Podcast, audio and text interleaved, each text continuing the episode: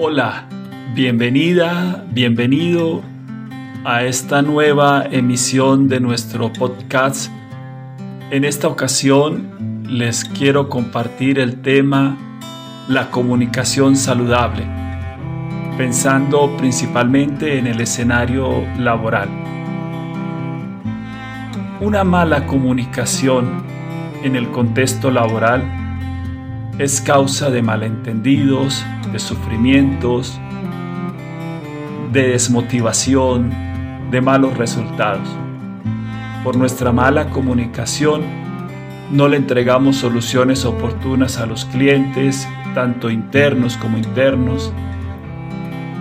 Se incrementan los costos en el trabajo y nos sentimos insatisfechos y las personas que tienen que ver con nosotros también. Uno de los principales errores que cometemos en nuestra comunicación es suponer que la otra persona debe saber lo que yo espero, lo que yo necesito, lo que yo quiero. Si yo no digo lo que necesito, lo que espero, lo que quiero, es muy difícil que la otra persona lo sepa. Otro error importante consiste en hablar de manera no clara, de manera indirecta. En el contexto colombiano decimos echar vainazos, pero no decir con claridad lo que esperamos. También nos equivocamos en la comunicación cuando no sabemos escuchar y anticipamos respuestas a preguntas que no nos han hecho. Anticipamos respuestas a problemas que no nos han planteado. Con frecuencia en nuestro acelere en el mundo laboral, empresarial, sin darnos cuenta, pisoteamos a la otra persona porque no logra expresar lo que quiere decir, puesto que no la sabemos escuchar. Entonces, ¿qué podemos hacer? Básicamente propongo que nos enfoquemos en dos grandes actitudes. Saber escuchar y comunicarnos de manera asertiva. ¿Qué implica el saber escuchar? En primer lugar, una actitud, una disposición, un querer de verdad entender a la otra persona, comprender lo que le ocurre ponerme en su lugar. Tener esa disposición es algo que nace de mí, algo que nace de mi interioridad. Yo quiero de verdad saber qué le pasa a la otra persona, qué es lo que necesita, qué es lo que le ocurre. Primero esa actitud, primero esa disposición. Y enseguida pues podemos traducir esto en acciones prácticas. En primer lugar, deje hablar. Permita que la persona termine de decir lo que está expresando. Si yo no dejo hablar, pues no puedo escuchar. En segundo lugar, haga lo necesario para que la persona que habla se sienta cómoda. Corrija sus expresiones, sus actitudes, su postura que la persona se pueda sentir cómoda al expresar su opinión, al decir lo que quiere decir. Demuestre que desea escuchar. No simplemente que la persona esté cómoda, sino que con su actitud, porque me inclino hacia adelante, porque miro la pantalla. Hoy en día es frecuente que nos comuniquemos de manera virtual y es terrible cuando uno está hablando con una persona que no está mirando de frente al monitor, que está mirando hacia otro lado. Si haces eso, la otra persona no se siente de verdad escuchada. Elimine, evite las distracciones. Algunas veces, por causa de lo que tenemos en nuestro escritorio o en la pantalla de nuestro computador, terminamos distrayéndonos y no estamos escuchando de verdad.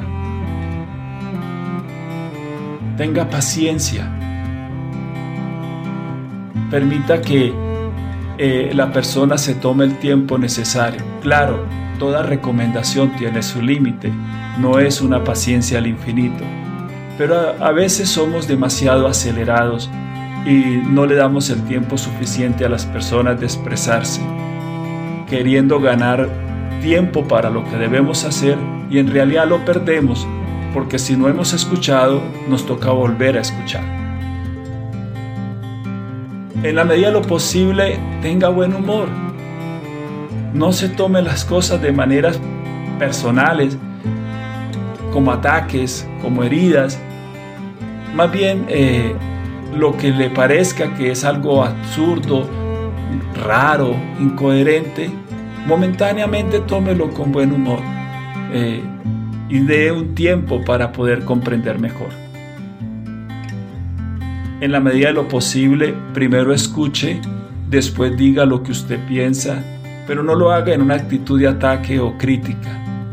Este punto lo desarrollamos mejor en la segunda parte, cuando hablaremos de cómo comunicarnos de manera asertiva algo muy, muy, de verdad muy importante cuando eh, estoy escuchando auténticamente a una persona. Es hacer preguntas. Haga preguntas, preguntas auténticas. No se quede con la duda, no suponga que entendió. Si algo que la otra persona ha dicho no lo entiendes, no lo comprendes, no es claro, pregunte es importante preguntar. Cuando tú preguntas auténticamente porque necesitas una información, porque algo que ha dicho la persona no lo escuchaste bien, la persona que está hablando se siente escuchada. Hacer preguntas es una manera muy buena de hacerle saber a la otra persona que la estoy escuchando. Por ejemplo, le puedo decir, eh, disculpa, hace un momento dijiste que habías enviado 12 correos o dos correos. Es que no entendí bien la palabra, no escuché bien. O si, si estoy entendiendo bien, me quiere decir que ese proceso ha tenido estas y estas y estas dificultades y por eso se atrasó dos días? Mira que al mismo tiempo que haces una pregunta, en cierto sentido estás resumiendo lo que la persona dijo. Resumes y preguntas, aclaras tu comprensión. Con estas eh, orientaciones puedes comenzar a mejorar la comunicación. Estamos en el primer paso, escuchar. Para comunicarnos bien es necesario escuchar. El segundo paso tiene que ver con el saber expresar, el comunicarme de manera asertiva. Una comunicación saludable me permite expresar mis necesidades, mis intereses, mis derechos, porque si yo no lo puedo hacer, la experiencia de comunicación se vuelve dolorosa y comienzo a resentirme y comienzo a guardar malestares y a tener experiencias emocionales no agradables y decae mi motivación. Entonces es importante que yo pueda expresar mis necesidades, intereses o derechos, pero hay que saberlo hacer porque algunas veces llegamos al punto en que decimos lo que queremos, lo que necesitamos, pero de una manera que resulta maltratadora, que resulta agresiva. Generalmente maltratamos cuando damos por supuesto que la persona que está hablando o con la que estamos interactuando tiene una intención. Y yo pongo en evidencia esa intención que yo infiero, que yo intuyo, que yo creo que es la intención de la persona. Por ejemplo, oye, no entiendo por qué me estás atacando. Esa comunicación implica que te estás expresando, pero al mismo tiempo estás juzgando a la persona y estás dando por supuesto que la persona te está atacando. Por ejemplo, porque en una reunión una de tus compañeras, de tus compañeros dijo que en tus resultados del mes anterior el porcentaje de cumplimiento estuvo por debajo del indicador. Eso no necesariamente es un ataque. Tendría que estar en la cabeza, en el corazón de la otra persona para saber que es un ataque. Pero yo infiero que es un ataque. Entonces al comunicarme le digo, ¿por qué me atacas? En ese caso, pues estoy eh, cometiendo el error de inferir, de suponer que yo conozco las intenciones. Otro error que cometemos cuando expresamos nuestras necesidades, intereses o derechos es utilizar adjetivos para referirnos a lo que está ocurriendo o para referirnos a la otra persona. Por ejemplo, si soy un jefe, eh, una persona que tiene colaboradores a cargo y le digo a alguna, alguno de ellos, eh, no entiendo por qué eres tan distraída o distraído. En realidad estoy utilizando un adjetivo para calificar el comportamiento de la otra persona. Entonces, vamos a expresar, vamos a comunicar lo que necesitamos, lo que queremos, sin utilizar adjetivos que califiquen a la persona, a su comportamiento, o sin inferir su intención. Mejor vamos a describir lo que ocurre. Por ejemplo, a esa colaboradora, a ese colaborador le puedo decir, me has enviado dos correos en los que no viene archivo adjunto. Acabo de describir la situación. Enseguida, pues yo digo lo que ocurre ¿Cómo me afecta? ¿Qué pasa conmigo? Cuando yo miro tus correos y llegan sin el archivo adjunto, pues me quedo en la expectativa de la información y algunas veces mm, gasto un tiempo que estoy necesitando para otras cosas prestando atención a correos que no están eh, completos. Y luego digo lo que espero, lo que necesito, lo que quiero.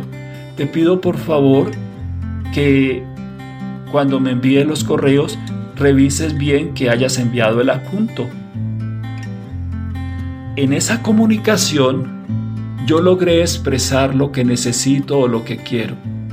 Le mostré a la persona qué estaba ocurriendo y le dije cómo me afectaba. Ese es el esquema básico de una buena comunicación es preferible ser claro, ser directo, sin maltratar, sin herir, a utilizar un lenguaje indirecto. Por ejemplo, yo puedo decir en una reunión, es que aquí hay personas que no le prestan atención a sus correos. Si yo digo eso, en realidad no estoy siendo claro, estoy lanzando comentarios al aire que generan mal ambiente y que no resuelven mi situación. Para resumir, una comunicación saludable requiere que yo sepa escuchar y requiere que yo sepa expresar. Espero que estas recomendaciones les sean útiles en su trabajo, en su situación laboral y que eviten problemas, inconvenientes reprocesos, malestares, desmotivación. Si este podcast te ha gustado, por favor dale like, compártelo con tus amigos, amigas y familiares. Y síguenos en nuestra página de asesorías psicológicas.co.